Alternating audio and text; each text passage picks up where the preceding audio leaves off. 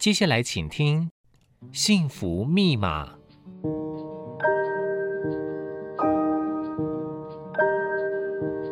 物质的拥有只能带来短暂的快乐，内心的自在跟宁静才是值得追寻的幸福。让我们一起来解开幸福的密码。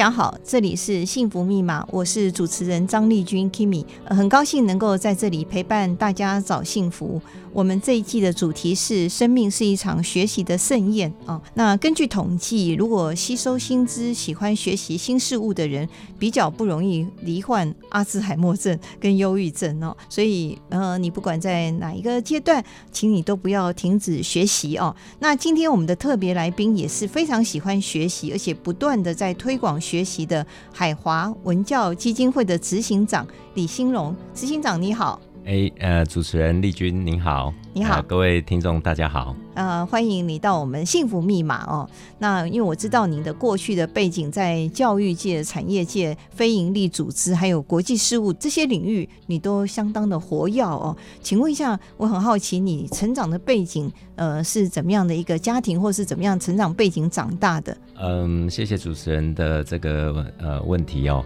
呃，其实成长背景，我相信各位听众每一个人都会很不同，嗯，也因为各种不同的因缘去接触呃生命中的一些点点滴滴，嗯，那有些是因为个性，有些是因为家庭，嗯，那我个人可能是因为不是这么喜欢念书，哦。呀，我在国高中的时候是那六年是非常非常不爱念书的，叛逆，呃，对，然后每天都是鬼混，然后有点醉生梦死。那所以也就是因为这样的一个历程，会想要自己去挖掘自己想要的东西。嗯，那所以在求学完之后，嗯，呃，我反而没有直接去企业上班，嗯，我反而是到一个国际的基金会，嗯嗯，呀，那做台美的交流，嗯，然后后来又因缘机会到外商公司啦，然后有到大陆工作过啦，等等，也在政府的法人。呃，工作过，嗯，那所以因为这样的多元性，嗯，所以使得说，呃，我在呃生活当中会很观察、注意这些学习的内容，嗯呀，因为我们通常说，哎、欸，做这个 content，就做这样的一个内容，这个内容的 quality 到底好不好，所以会比较对这方面比较关注呀。了解。那呃，比较好奇是说，您刚刚有提到说，呃，在求学的过程中不爱念书哦，反而是你。呃，出了学校的大门之后，你反而对于这种学习的东西展现出一个热忱，是吗？对，我觉得这个是很不一样的地方，嗯、因为好像很多朋友问我说，呃，我以前应该是很爱念书的，功课很好，但其实不然哦，从来没有这样过。嗯、那我大学还重考。那重考也不过考上文化大学 哦，当然我不是说文化大学不好了哦，那当然它不是什么台城、青交大学等等哦，那可是也因为这样子的一种放荡不羁的过程吧，你自己会后来会去醒思，会去反省说，哎，哪些东西是对你有意义的，哪些是有趣的，你自己比较能独立思考，嗯嗯，而不是这些所谓的师长。老师啦，嗯、或者父母啦，嗯、给你的一个框架，嗯呀，因为通常你就会想要逃离、跳脱这个老师跟父母的框架嘛，嗯，所以反而这样子会比较有一些自己的主张、自己的想法。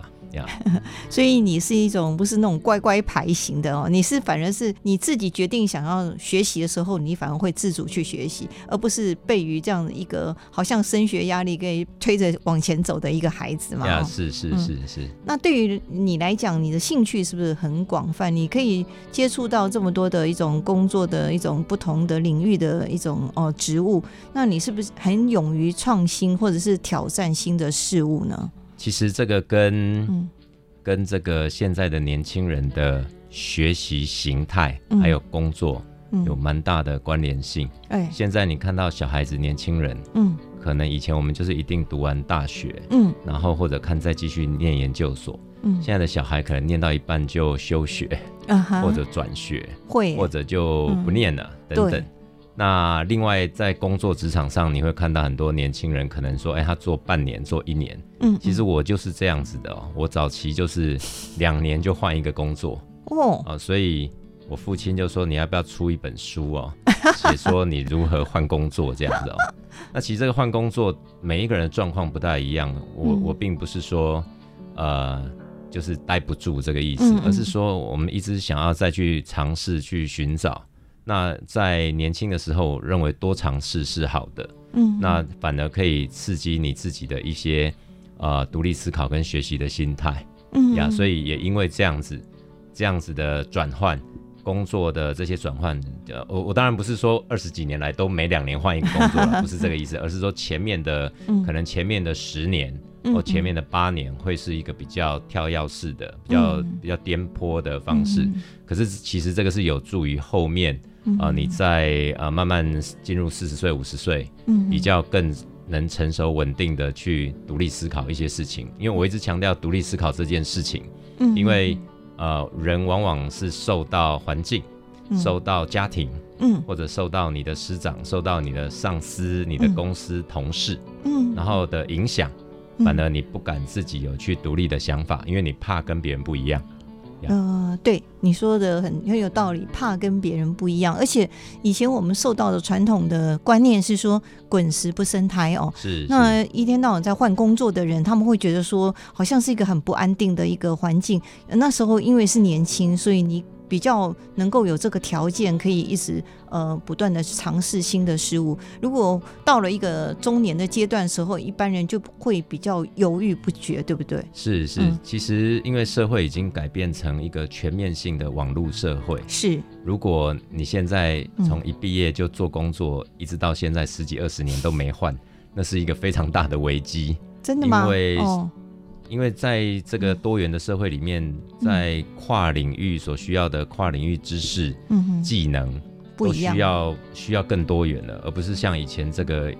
一条边就是一个比较是终身的工作。对对对，或者是是你一个技能可以贯彻到底 呀，你所以必须有更多样性的的一些不同的这个。呃，跨领域的知识跟技能。谈到学习，我们知道我们今天的学校教育是比较偏重在知识的技术的一种传授啊，比较不重视所谓的情绪技能嘛。我们说 emotional intelligence 啊，那这种培养是不是因为我们升学考试不会考哈？请问执行长，你认为呃不重视情绪智慧的培养会造成什么样的影响呢？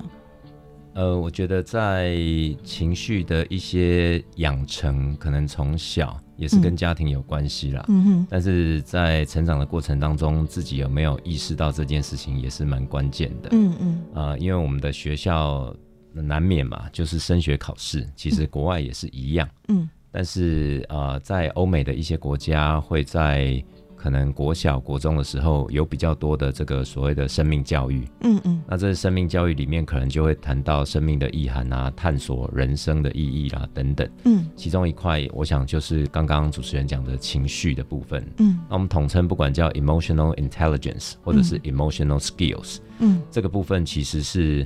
呃大家可能会直接联想到所谓的 EQ，嗯，那其实再更仔细的讲，是你在职场上。的情绪技能，嗯，你在一段关系里，不管是你的情感关系，或者是父母关系，或者是同事朋友的关系，你的一个情绪技能，以及你对于自我的了解、认识的一种情绪技能，嗯，也就是说，在更具体而言，就是说，在这些呃，你在跟人家互动的时候，还有当你有各种各式各样的情绪起伏的时候，嗯。你怎么去面对，怎么去处理？嗯，哦，那这个都是可能有一些方法，还有有一些呃，就等于说，这其实也是一种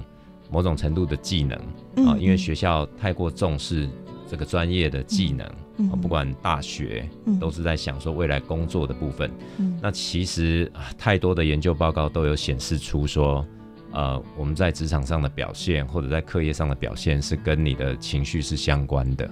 嗯，这可以呃影响你一辈子嘛？如果你不懂得情绪智慧的人，可能在人际的关系或职场的一种伦理方面，可能都会有一些障碍，对不对？是呃，其实呃有一个研究哈，嗯、大概。横跨了大概八十年的研究，嗯，这个八十年的研究横跨了四个计划主持人，因为八十年嘛，哎、欸，对，时间非常的长，嗯，他们研大概从一九三八年美国做了这个研究，他就是研究这些呃比较穷苦呃生活比较辛苦的小孩子，嗯，从他们出生开始做访谈，嗯，研究，然后同步也研究这些家庭环境不错的，然后后来都上哈佛的这些资优生，嗯，然后陆续呢。一直研究到他们的老死，哦，等于是一生的一个追踪研究。了解，其实发现说，呃，他们感受到呃人生的满足，嗯，幸福感比较高，嗯，然后在晚年比较健康，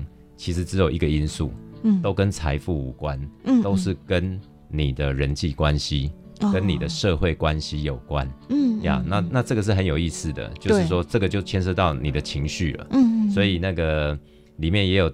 统计提出说，当人五十岁的时候，嗯，你的社会关系、人际关系可能就会影响到你晚年的健康生活。会哦，真的。你看，如果你是一个孤岛哦，你是一个非常冷漠，在一个那种真的呃，会影响到你的一个情绪，会影响到生理的一个健康。是。那因为这个是学校比较没有教的知识哦，我们要如何培养？我想请你介绍一下你曾经引进的呃的 School of Life 哦，这个机构，那它是怎么样运作？它是有什么特色？可以不可以帮我们介绍一下？呀它是一个从伦敦这边开始，嗯、那一个国际的学习机构。那可能全球大概有十一个分校，嗯，那我们统称中文可能叫做人生学校。哦，那它主要就是说不是以教，嗯、就是说情绪不是用教的，就是我教你什么情绪，他们也不是用教。嗯，我觉得它最大的一个特色应该是说，它透过一些 exercise，一些实作演练的方式，嗯、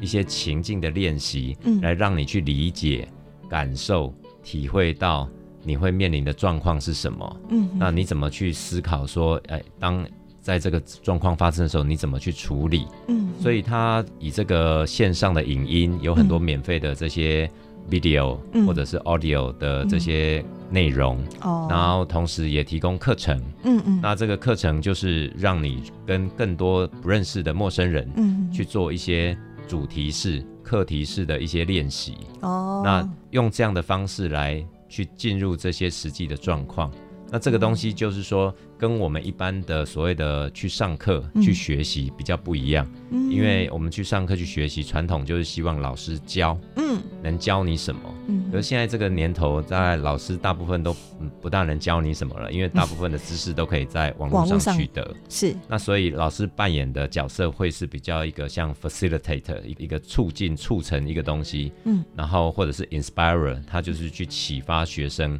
嗯，然后让学生去思考，然后去练习，然后去跟这些陌生人互动，去理解说，哎。那我们在谈的孤独是什么？嗯嗯，我们在谈的寂寞是什么？嗯、我们在谈的这个感情是什么？嗯、就是让反过来让呃这些学生自己去体会，自己去认知，而不是由老师来告诉你。所以这个是一个比较大的差异性。哦、所以你把这个呃这个人生学校引进到台湾，是有开了一些实体的课程跟线上的一些课程。那大家的反应怎么样？呃，因为这个都是小班制的嘛，哈、嗯嗯，大概都是二十个人，或者最多最多不会超过三十个人。嗯，那其实我们很讶异，就是说原本我引进的时候，嗯，我以为是比较多会是四十岁以上的人比较会有兴趣，嗯，因为他可能呃工作比较稳定了，嗯、然后想要呃开始比较去从内在的自我去探索，就后来发现说来的好像都是二十几岁的。三十出头的居多。呀，那这个东西就显现了说，在市场的需求，嗯嗯，呃，跟我们想象的不一样。其实年轻人在这个时候就已经感受到、意识到这一方面他的需求或者这个的对他的重要性，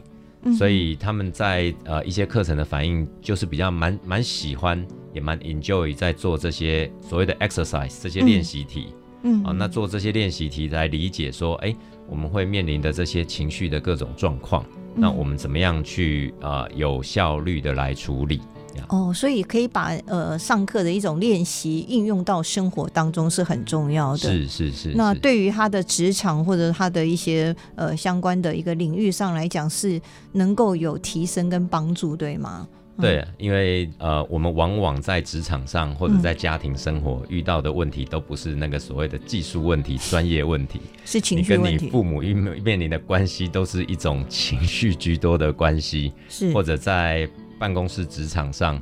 很多都是跟情绪相关的。今天被老板骂了，今天被同事误会了，等等，今天被客户数落了，等等，都会产生你在情绪上的一些反应。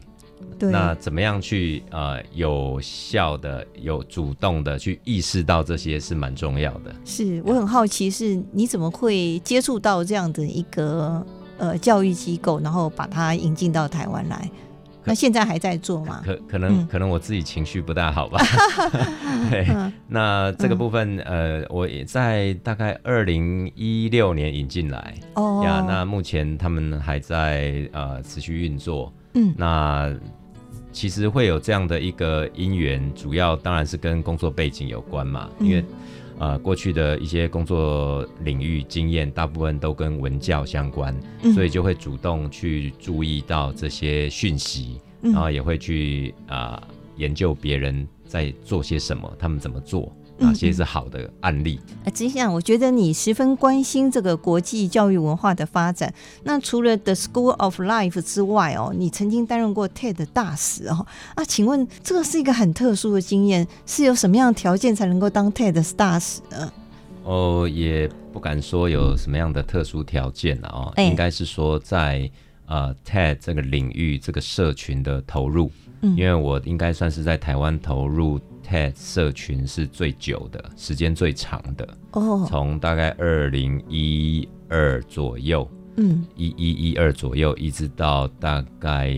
二零二一左右，哇，大概大概有十年的时间，嗯，我大概是参与最久的，嗯，所以也因为参与时间比较长，对于这些整个 TED 的一个运作模式比较熟悉了解。所以他们在全球会 identify 大概，比如说三十几位吧，二十几位到三十几位的 TED 大使。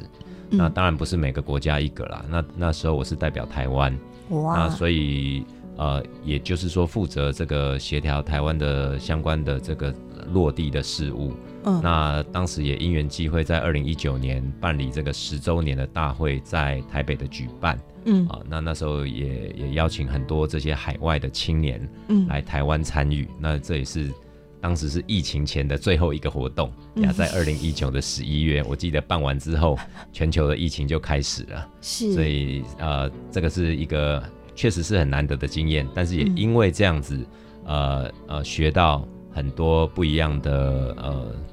新的知识，跟结交到不同的朋友。嗯那你怎么会对这个 TED 是产生很浓厚的兴趣？那是不是要那个大使是不是要经过一个考试才能认证？呃，倒倒没有啦，啊、他这个是一个 他们邀请呃邀请我担任的。嗯，那其实我认为 TED 它的最核心的意涵，嗯，就是说，因为网络的发达，大家的关注度的时间，你专注的时间都缩短了。嗯，然后你没有办法在一个长时间的一个学习状态之下。嗯，然后呢，呃，因为网络的东西是片面的，很多是片段式的，嗯，所以他就他就想了一个 idea，就是说，我们怎么样把一个很清楚的概念，嗯，用十八分钟把它讲清楚，嗯嗯，那所以对于看的人，他就只要花这十八分钟，嗯，那十八分钟之后，他就可以去做其他的事了，嗯嗯，呀，所以他只需要专注在这十八分钟。嗯，那最近的影片其实陆续也显示出呢，我们的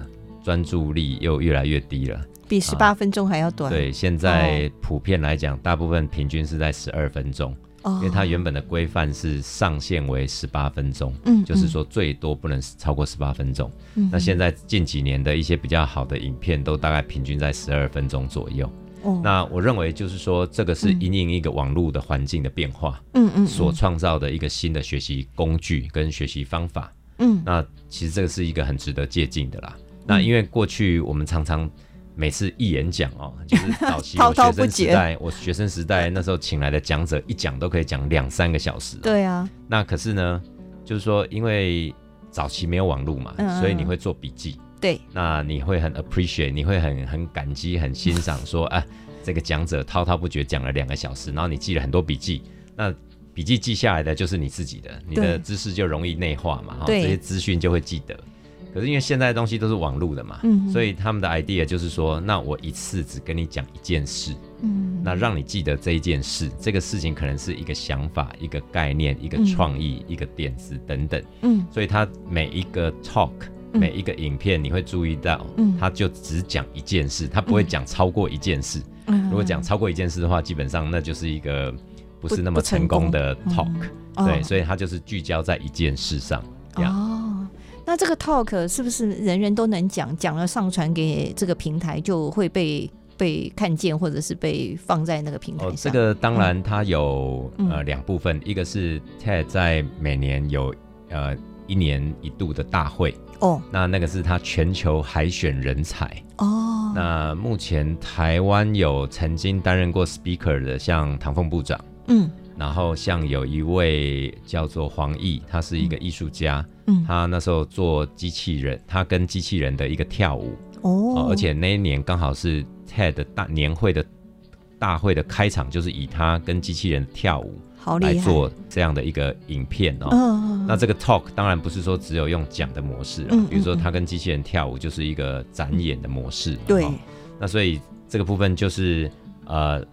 年度有一个年度的大会在他们总部举、嗯、那边举办，嗯、那另外每一个地方的有所谓的 TEDx，、嗯、就是说呃当地的。嗯。啊、呃，那当地的各地他们都会办一样的这样的一个 format，一样的规格的、嗯、呃演讲。嗯，那当然他们会去也是去海选，嗯，会透过去 audition 或者去征选，嗯啊，然后看看有没有合适的，嗯，然后让他们抛出一些有没有新的 idea，嗯，因为他必须这个 idea 必须是新的，我们不能讲说我的 idea 叫做人要健康快乐长寿，这不是新的 idea，呀，而且这个 idea 应该要被实证。对就是说有被呃被验证过，或者有去测试过，嗯、说哎这个东西是可行的，嗯啊、呃、是一个对未来人类有帮助的事情，嗯呀，所以他们在不断的在发掘 new idea。哦，呀所以能够被海选上也不容易耶。是是是。哦，那台湾有很多人被海选上吗？呃，在年度的大会好像只有两个到三个吧。哦呀，那其他的时间你可以自己上传一些东西吗？哦，那没有办法自己上传，他必须就是透过这些主办单位，哦、然后他们邀请你，嗯、然后他们呃可能有跟您做个基本的训练，然后不断的去 rehearsal，不断的去排练。哦，他等于是说把一场演讲哦十八分钟的演讲变成是一个表演一样的方式，嗯、不断的去排练。是，所以你看到的那些影片，你会发现说大家口才都这么好。对啊。哦那是经过训练的，那是经过不断的演练排练出来的。是哦，不是说神来之笔就可以讲这么好的。我以为是天生的哦。没有没有，它其实 是一个等于是一个 performance，一个表演，一个 show 的概念。嗯，所以他把它整个呃整个讲的这个流程是非常的流畅的。你会觉得说他在播放影片，嗯，还有他的镜头，他一下带观众，一下带他的这个呃。他做的这个 PPT，或者是他讲的这个表情等等，嗯、就这个东西是有他的一套做法，哦、来让你觉得说，哎、欸，你好像看这个影片的时候，好像你也深入其境。对呀，因为 SOP 啊，因为你会注意到说，他会特别去 catch，嗯，去捕捉，嗯，现场观众的神情。哦呀，这个是蛮重要的一件事情。对对，不是只有不断的去捕捉一个人在讲话，那个讲者的画面。那讲者画面如果一直捕捉讲者画面是很干的。对，所以他回头过来，这又刚好讲到刚刚我们前面谈的情绪嘛。嗯，他同时在捕捉、回馈、反映现场观众的情绪，让你知道。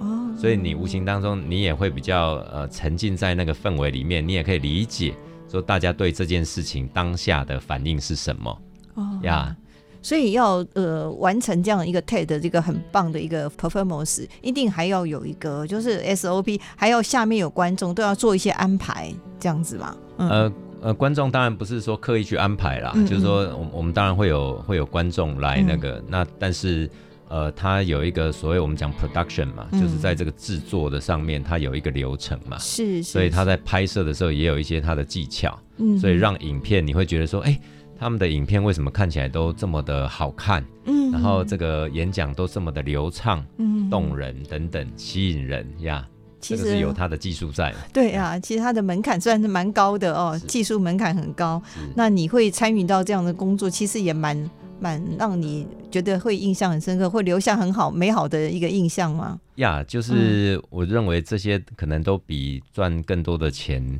更重要。嗯或者是在职场上有更大的成就，嗯、我觉得都来得重要，因为这个是某种程度的生命参与嘛。嗯嗯，你把你的你你的一些想法，嗯呃，完全的投入在其中。嗯，那这就有点回到刚刚我们讲说的 The School of Life。嗯，他们常常谈的一个英文字叫 fulfillment。嗯，就是说你人最后其实追寻的是一个自我实现。嗯，对你什么事情在你生命当中，什么是真正的自我实现？嗯，难道是只有赚钱、成名、成功这件事情吗？嗯嗯，成功也不等于自我实现。那你怎么会放下这么多彩多姿的一个工作，然后转换到海华文教基金会？那请问现在这个工作对你来讲，呃，最重要的一个业务是哪一部分？呀，好，呃，其实原本在这个领域之前谈到 TED 也好，或者是相关的文教领域，嗯，我已经待了可能十多年了。那刚好去年一个因缘际会，啊、有这个机会来到这个海华文教基金会，它是呃等于是政府成立的侨委会成立的一个基金会。那这个基金会主要是做也是一样是国际事务，那主要是三块，一块是跟侨生相关的东南亚的侨生，一块是跟华语相关的啊、呃，我们对于华语文在海外的推广，嗯，那一块是国际青年相关的，就是所谓的国际青年交流的部分，嗯，那所以我认为这也刚好是一个转折点，嗯、那刚好我我的岁数也是半百了，嗯、就是五十岁，我认为可以做一个重新的啊、呃、不同的出发跟尝试，嗯，所以就比较大胆的呃投入这个工作。所以刚好也差不多是呃一年多的时间了。哦，那呃主要是在海外推广一些华语，然后也呃让很多的海外的华侨或者青年能够回到台湾来学习，是吗？呀，主要呃华语这一块，因为是一个慢慢成为一种全球热潮。嗯，那我们希望说推广正体的华语，也就是繁体字的华语。嗯，嗯那。而且不是推给海外的华侨，嗯，或者海外的华人而已，嗯，嗯，我们是希望推给海外的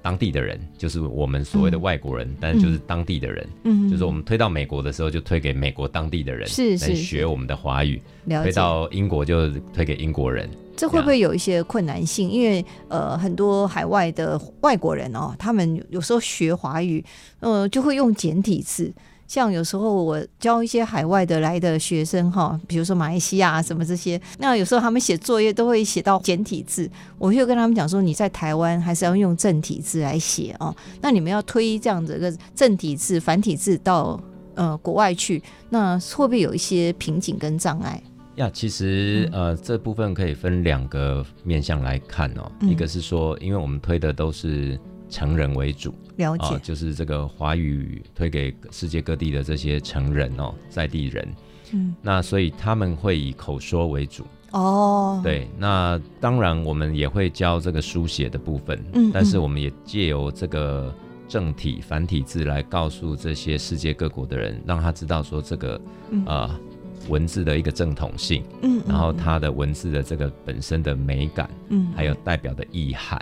哦，这是一块。嗯，那另外一个面向是说，我们台湾推出去的内容，嗯，当然是一样是华语内容，可以很自由开放的啊。我们不是在一个共产社会里面学一个新的语言，嗯嗯，所以他们也知道说，啊、呃，透过跟台湾学华语，我们可以接触到的世界，可以接触到的华人世界，看得到的这个华人世界是更自由、开阔、跟民主的。所以他们自然也会因为这样的关系，嗯，选择来跟台湾学华语。哦，所以也因为这样子的关系，可能呃更让台湾被世界看见。呀呀呀！就像最近蔡总统有提到说，终于现在外国人不会问你是 Thailand 还是 Taiwan 这件事情。是是，所以也要培养一些呃师资到海外去，是吗？对，就是说我们也会培育海外当地的华人师资。哦，在当地培，对对对，哦、在当地培训会是比较快的，嗯、因为当地本来就有很多的，全球有很多我们台湾的这个所谓的呃华语的侨校，嗯，嗯嗯，那就已经有中文老师了，嗯，那只是说可能要在培育他，本来是教我们原本的华裔的小朋友，那现在要教这个当地的成年人，嗯，所以以英语来说，他就。要变成用英语、嗯、用英语来教华语，华语不是用华语教华语。对，这也是一个能力哦，就是你的外语能力要非常好，你要教外国人学华语。是，是那外国人对于呃学华语的那种呃热忱或者是参与度，会不会慢慢的提升？呀，其实我们呃主要第一波都是聚焦在这个比较实用性工具型的，呃，像有一些政府部门的人，哦，因为现在世界各地华人越来越多了，嗯嗯，比如说警察局、消防局或者这些一般的公务体系，嗯，他们都。也必须要学华语，不然就要透过翻译哦。对，因为当地的华人的居民也很多，嗯，所以他们也会希望说能有学这种基本的华语，嗯，所以初期都会以这些比较特定对象来做推广。哦，是是了解，那这也是一条蛮漫长而且很重要的工作。是是是，这某种程度我统称它叫华语外交嘛，呃，因为我们用华语也可以作为一个外交。对，这个你身负重任，不 敢不敢，要把那个正体字呃推广到全世界啊！是是是，是，对，因为其实就像你讲的，如果我们写书法用正体字写起来，那个文字的优美度才会被看见。是是是，对，那这个就是非常重要的一环哦。其实跟你过去的一些工作也有一点点的连接，你一直在推广的，就是一种国际交流的一种哦工作。是。对，听说你对于这个有感的学习也非常的有兴趣，也希望在推广。请问怎么说它是一个有感学习？那具体的方法是怎么样？其实我认为，在每一个人的学习习惯，嗯、呃，都不太一样。嗯，那主持人刚刚提到的有感，嗯，我自己的想法会比较偏向说，呃，要去连接到你自己生活上，嗯，呃，跟你自己产生关联性。因为我们往往为什么我们去学很多东西，学完就很快就忘了？嗯，因为跟你没有连上关系，是就是跟你没有产生一个连结啊，就是好像没有通电的样子。嗯，没有通电的情况下，学完之后应该是马上就忘了。嗯，如果跟你的生活有产生很实际的连结，嗯，或者有一透过一些方法，比如说现在常常谈说关键字，嗯啊，那透过一些关键字，你会记下来说这个事情的核心本质是什么？嗯，这个就又回到刚刚讲 TED TED 这件事情，就是说你每学完一件事情，你要能去找出那个核心的关键是什么。哦，我我指的不一定叫关键字啊，关键字只是可能帮忙你记忆，帮忙你稍微去储存你的一些呃想法哦。嗯嗯。但是应该是说最要去抓到说最核心的东西是什么，核心的内容。那这个核心又跟你产生什么样的连接？那你就比较容易记得呀。这、嗯、也要透过练习去，也。对，就是说这个变成是你的一个习惯嘛。一个就是说，嗯、呃，你看到这，你看到一个新的知识的时候，嗯，你会第一时间想到跟你产生什么关系？嗯，那因为人最关心的是什么？人最关心的就是自己，所以当这件事跟你产生关系的时候，你就会记得。没错就像你讲的说，跟生活要有连结哦。以前我们小时候读数学哦，就是什么微积分啊、三角函数，那感觉上跟我们生活是有一点点距离。你在生活上比较难用到这些哦。那可是呃，这又是联考必须要考的东西对呀、啊，这个就是有一点点的那个呃违和感呐、啊。是是是。所以我们要找出一些内容跟自己有关的，那这个叫。透过你生活的一周周遭的经验来哦，那请问执行长，你自己对于呃什么样的内容，你到目前还很有兴趣，想要继续去学的，有没有什么样的觉得下一阶段你会嗯再更努力的一个部分？